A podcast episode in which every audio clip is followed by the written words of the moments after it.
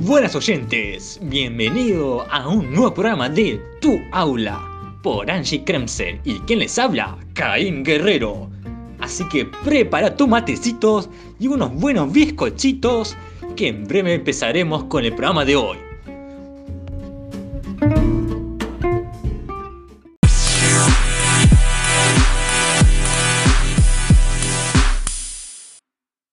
Angie, nos había quedado pendiente el tema de la evaluación. ¿Qué nos puede contar al respecto? Bueno, gracias. ¿Qué tal, Caín? Antes que nada, habría que aclarar que la evaluación la podemos contemplar dentro de lo que es la clase como el tercer momento si pensamos, bueno, que el primer momento es la planificación o lo que antecede a la clase en sí, el segundo momento, el proceso de la clase, es decir, el desarrollo con todos sus contenidos, a través de las diferentes estrategias que fueron previamente planificadas. Y en tercer lugar, la evaluación, que cumple distintas funciones. Uno podría pensar que tradicionalmente lo que implica evaluar es ver el conocimiento que construyó el alumno y verificar si alcanzó o no las competencias que se habían determinado. Bueno, mm, sí, pero eso no lo es todo. Para empezar, porque la evaluación es un juicio de valor, no es sinónimo de medir ya que eso desubjetiviza.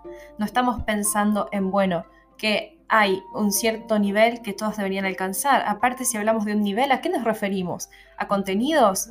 ¿A aptitudes? ¿Habilidades? ¿Competencias? Em, eso también debe estar definido de antemano. Y muchas veces es el mayor problema que tenemos a la hora de evaluar los aprendizajes y los procesos educativos. Entonces, eh, la evaluación no está centrada solamente en el alumno, también abarca al docente, las estrategias que utilizó, la institución y tiene que ser de manera cuanti y cualitativa.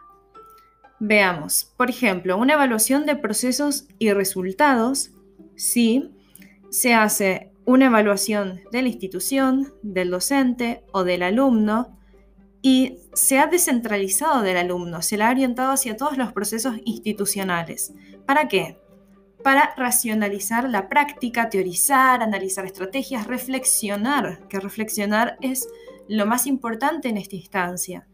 Entonces, esa evaluación del alumno puede ser individual, grupal, diagnóstica, permanente, de procesos o de resultados. Si hablamos de evaluación diagnóstica, ¿a qué nos referimos? A un punto de partida, un punto de referencia en el cual yo pueda ver cuál es el progreso que hizo mi alumno comparando con una posterior evaluación, que puede ser, por ejemplo, al final de un trayecto, al final de una secuencia o al final de un curso. Evaluar el proceso, esto también es evaluación, aunque es más implícita, porque se tiene en cuenta bueno, lo que sabe ahora el alumno en comparación con lo anterior y lo que es capaz de hacer y es algo que lo puedo ir observando continuamente. Y para evaluar resultados, acá sí esto está más cerca de la idea tradicional que se tiene evaluación, donde se mide como la distancia entre lo que sabe el alumno, lo que puede hacer y lo que debería saber o poder hacer en función de los objetivos que antes hubiera planteado el docente ahí es donde se evalúa lo esperable por el docente según el currículum. Bueno, cada evaluación tiene distintas características.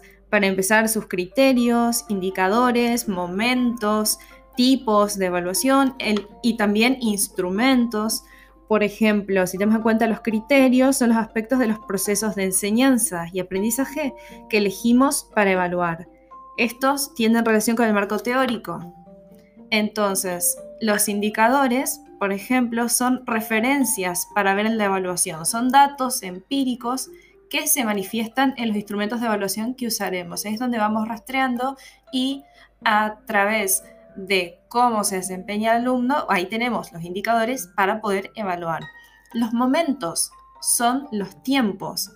Puede ser una evaluación diagnóstica debería ser al inicio de un año o de una secuencia didáctica. Una evaluación trimestral o cuatrimestral también es para ir viendo el avance del alumno y una evaluación final se debería hacer al terminar el año o la secuencia. Pero además está la evaluación permanente, que es una instancia diaria. Esto es lo que a través del día a día vamos observando, cotejando, comparando y estableciendo, bueno, cómo se va dando el proceso del alumno, que pensemos que el aprendizaje se hace de forma espiralada, o sea que muchas veces nos vamos a encontrar con que, bueno, aquí hice un avance, pero después hubo un retroceso, hubo que retomar contenidos, hubo que, no sé, rediseñar alguna estrategia didáctica para eh, poder afianzar contenidos, algunos se aprendieron mejor, otros no tanto, puede haber diferencias, o sea, habrá diferencia, sí o sí, entre los alumnos de un mismo curso. Y todas estas son consideraciones a tener en cuenta a la hora de evaluar. Y por supuesto, si hablamos de eh, los instrumentos, serían los sustentos materiales, las formas de evaluar. ¿Qué voy a hacer? Bueno, voy a dar una actividad para resolver un problema, voy a dar un cuestionario, voy a dar, em, voy a em, evaluar datos que el alumno va a decirme si son correctos o incorrectos. Eso dependerá de cada contenido.